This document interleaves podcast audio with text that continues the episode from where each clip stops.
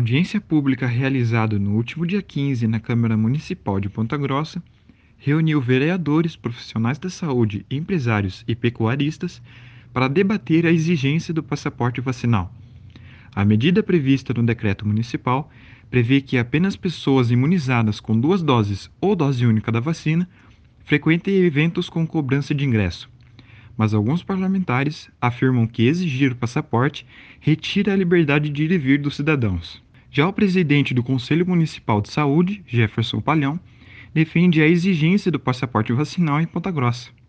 Para ele, o cumprimento da medida em eventos comerciais com cobrança de ingresso é necessário para que haja controle da pandemia no município.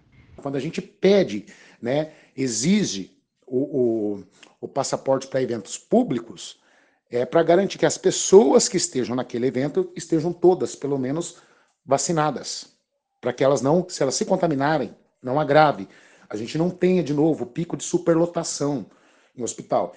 Jefferson ressalta que, apesar do debate contrário na Câmara, a medida tem de ser aplicada enquanto a transmissão do coronavírus estiver alta. A gente acredita que o bom senso e o cuidado da saúde pública vai prevalecer todo esse debate político aí, porque é necessário. Né? Não vai ter passaporte também da vacina para o resto da vida, é enquanto tiver esse problema de contaminação. As pessoas precisam entender. Igual lá atrás, nós tivemos que fechar vários serviços, não foi porque quis, foi porque foi necessário, né?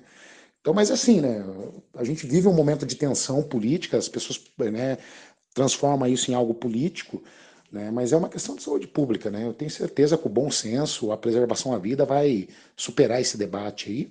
Os membros do Conselho Municipal de Saúde estudam enviar orientação para a Prefeitura para que o passaporte vacinal continue vigente. Contudo, o Executivo não é obrigado a seguir a recomendação do órgão. Segundo o último boletim da Prefeitura Municipal, Ponta Grossa registrou 70 novos casos confirmados de Covid-19 e dois óbitos pela doença nas últimas 24 horas. 159.472 pessoas já foram imunizadas com a segunda dose ou dose única da vacina.